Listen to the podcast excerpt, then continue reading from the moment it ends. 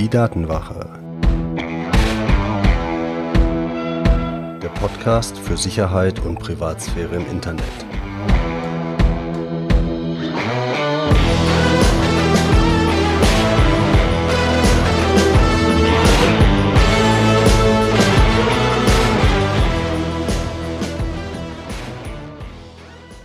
Hallo und herzlich willkommen zu einer neuen Folge der Datenwache. Ich bin Mitch und unser Thema heute ist die Werbe-ID auf deinem Smartphone und warum Zurücksetzen da manchmal gar nicht so richtig viel bringt.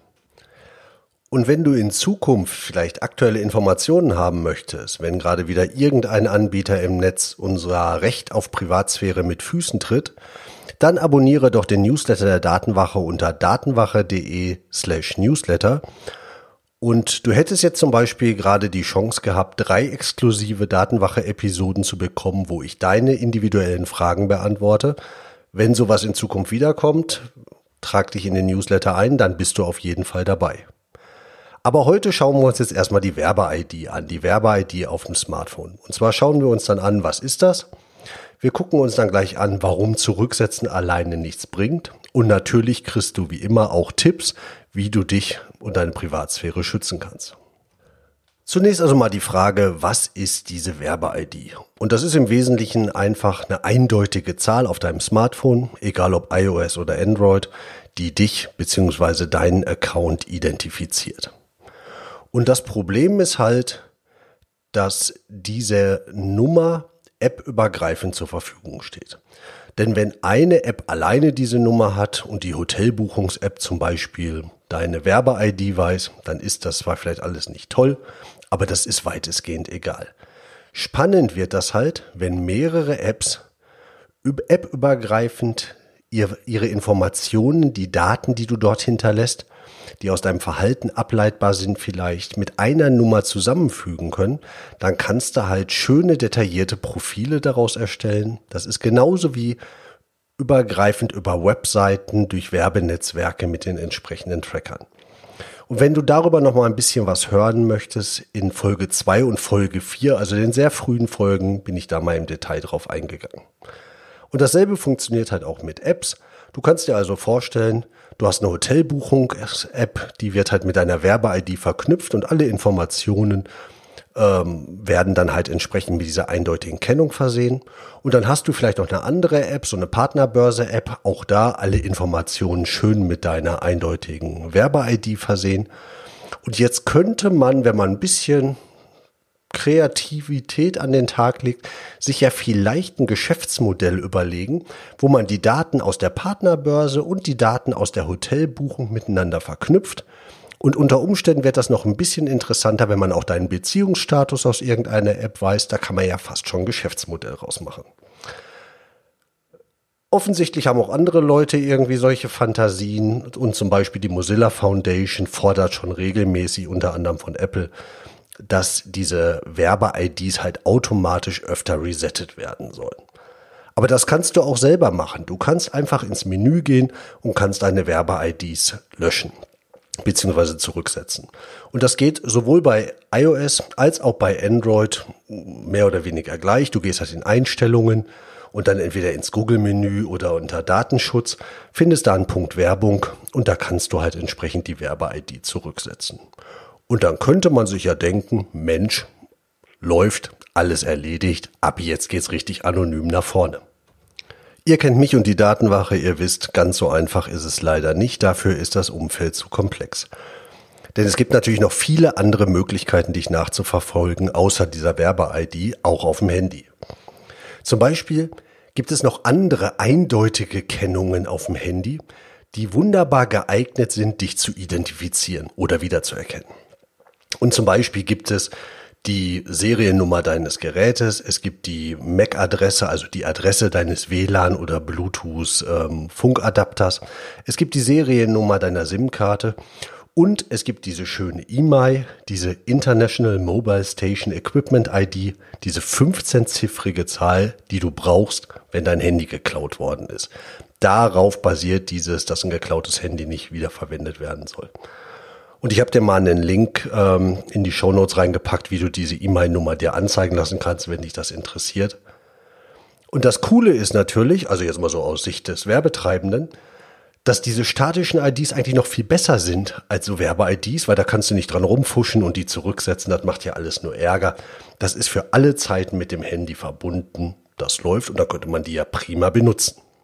Mit unserer etwas Privatsphäre gefärbten Brille stellt sich dann ja die Frage, wäre es da nicht vielleicht sinnvoll zu verbieten, dass solche Werbetreibenden an diese E-Mail kommen? Ja, und das haben sich natürlich die Betriebssystemhersteller auch gedacht und haben da knallhart durchgegriffen und das mal so richtig schön verboten.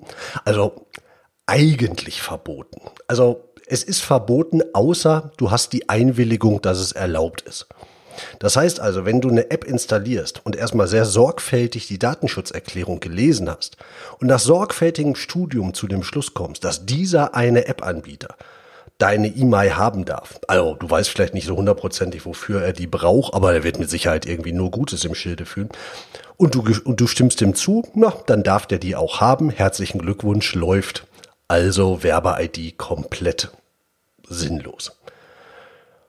Zusätzlich gibt es natürlich auch noch Tracker auf dem Handy, die wunderbar dein Verhalten, deine Aktivitäten beobachten können. Und du kannst aber auch über Daten wie deine Kreditkarte oder viele Apps wollen halt eine E-Mail-Adresse haben. Darüber kannst du natürlich auch identifiziert werden, so dass es am Ende viele, viele Kennzeichen neben der Werbe-ID gibt, die zu deiner Identifikation beitragen. Und wenn du dir jetzt das Beispiel vorstellst, es gibt, sagen wir eine Zahl, 50 Kennzeichen, die dich wiedererkennbar machen, die dich identifizieren. Und eins davon ist die Werbe-ID. Und da ist deine E-Mail-Adresse und deine WLAN-Netzwerke, mit denen du verbunden bist und deine IP-Adresse und zum Beispiel deine E-Mail und was weiß ich, was es alles noch irgendwo gibt. Ähm, eins davon ist halt die Werbe-ID. Dann hast du 50 Kennzeichen, eins die Werbe-ID. Wenn die jetzt sich ändert, dann sind immer noch 49 Kennzeichen gleich. Und wenn diese 49 Kennzeichen ausreichen, um dich zu identifizieren, dann wird halt in die Liste eingefügt, alte Werbe-ID war, neue Werbe-ID ist, restliche 49 Kennzeichen sind gleich, ist dieselbe Person. Schied egal, ob du jetzt da, ähm, ob du deine Werbe-ID jetzt zurückgesetzt hast oder nicht. Das bringt's dann nicht wirklich. Und damit kommen wir auch zu den Tipps, weil ganz klar, der Tipp Nummer eins ist jetzt nicht deine Werbe-ID zurücksetzen. Das kannst du machen. Das ist aber allein nicht selig machend. Das ist so ein bisschen wie nur einen Cookie löschen. Das ist okay, aber das löst halt jetzt nicht wirklich das Problem. Ähm, und grundsätzlich muss man schon sagen, du musst dir darüber im Klaren sein, wenn du mit dem Smartphone und den Apps sorglos umgehst, dann wirst du immer irgendwie eine gewisse Menge an Daten preisgeben. Du kannst das deutlich minimieren, indem du dir halt überlegst, welche Apps du verwendest.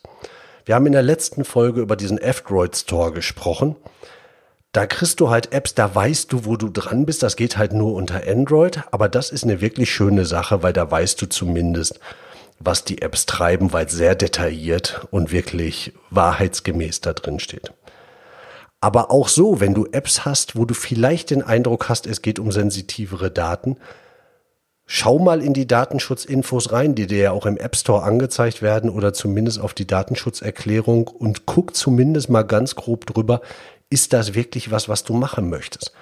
Und am Ende des Tages, wenn es das nicht ist, dann bleibt halt nur mit den Füßen abzustimmen. Dann musst du entweder eine andere App nehmen oder es in Kauf nehmen, dass deine Daten gesammelt werden. Das ist ja auch immer vollkommen in Ordnung, solange es eine bewusste Entscheidung ist und nicht irgendwie so ein Blindlings einfach immer schön auf Ja klicken.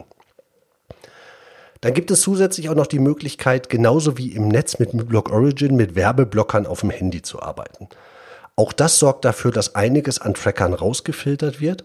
Aber ganz klar, die ähm, hundertprozentige Sicherheit gibt es mit solchen Telefonen wirklich, also ich denke, wenn überhaupt unter sehr, sehr, sehr speziellen Bedingungen und mit Sicherheit nicht mit dem Standard iOS oder dem Standard Android Handy. Wir gehen aber auch noch auf Speziallösungen in einer der nächsten Folgen ein. Aber diese Werbeblocker sind eine interessante Sache und deshalb sind die nächsten Folgen auch darüber, wie Tracker auf dem Handy funktionieren und wie du dich davor schützen kannst. Und ganz klar, die Werbe-ID, leider, das zurücksetzen, ist nur ein ganz kleiner Baustein in dem Gesamtkonzept. Ich hoffe, die Folge hat dir gefallen und du schaltest zur nächsten Episode wieder ein. Bis dahin, pass gut auf deine Daten und auf dich auf, trag dich in den Newsletter auf der Datenwache ein und wir hören uns wieder zur nächsten Folge über Tracker auf dem Smartphone. Dein Mitch.